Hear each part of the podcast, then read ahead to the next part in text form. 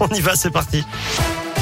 Et ça débute avec les conditions de circulation à Lyon. Et c'est chargé les deux ah. côtés du tunnel sous Fourvière dans les deux sens donc actuellement sur 1 à 2 km du monde également sur la 46 sud à la hauteur de Corba en direction de Paris.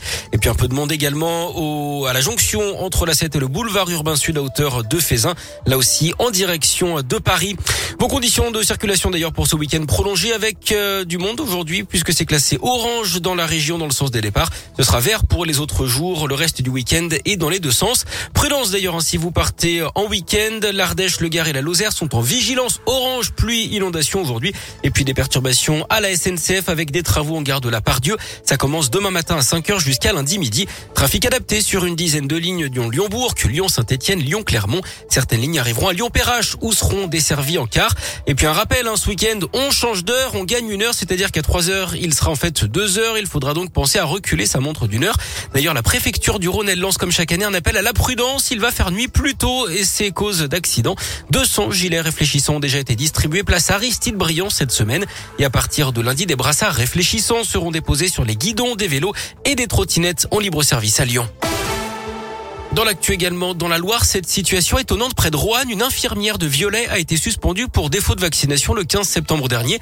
Mais il y a quelques jours, dans sa boîte aux lettres, elle a reçu une invitation de son employeur, l'infirmerie protestante de Caluire. Elle est conviée à une soirée le 19 novembre où lui sera remise la médaille pour la reconnaissance du travail. La femme âgée de 46 ans a promis de s'y rendre hein, pour partager son expérience de la crise. D'ailleurs, va-t-on vers une cinquième vague du Covid-19 En tout cas, l'épidémie reprend sur le territoire. Le taux d'incidence augmente de 14% sur une semaine. 44 départements, dont le Rhône, sont au-dessus du seuil épidémique. Le gouvernement lui prévoit un hommage national pour les victimes du coronavirus. Il pourrait être organisé un mois avant la prochaine élection présidentielle en mars 2022, deux ans après la date du premier confinement. Un drame en Bourgogne, une fillette de 4 ans qui joue avec une arme chargée a tiré par accident sur son petit frère d'un an et demi hier à Saulieu dans le Morvan.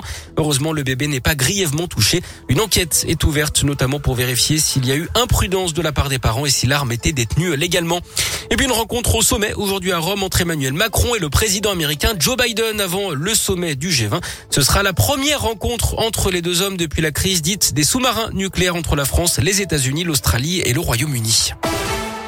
Du sport du foot avec la douzième journée de Ligue 1 qui démarre ce soir avec PSG Lille. Lyon recevra Lens demain à 21h. Santino Kadewere suspendu, ni Moussa Dembélé blessé. Islam Slimani lui pourrait revenir dans le groupe. De l'Euroleague de basket également avec Lasvel qui se déplace à Athènes contre le Panathinaikos à 20h. Et puis on revient au foot. Notez que la Ligue renonce à son projet de faire jouer le match Monaco-Lyon en Chine lors de la 23e journée de championnat. L'objectif c'était de promouvoir le foot français pour faire gonfler les futurs droits télé.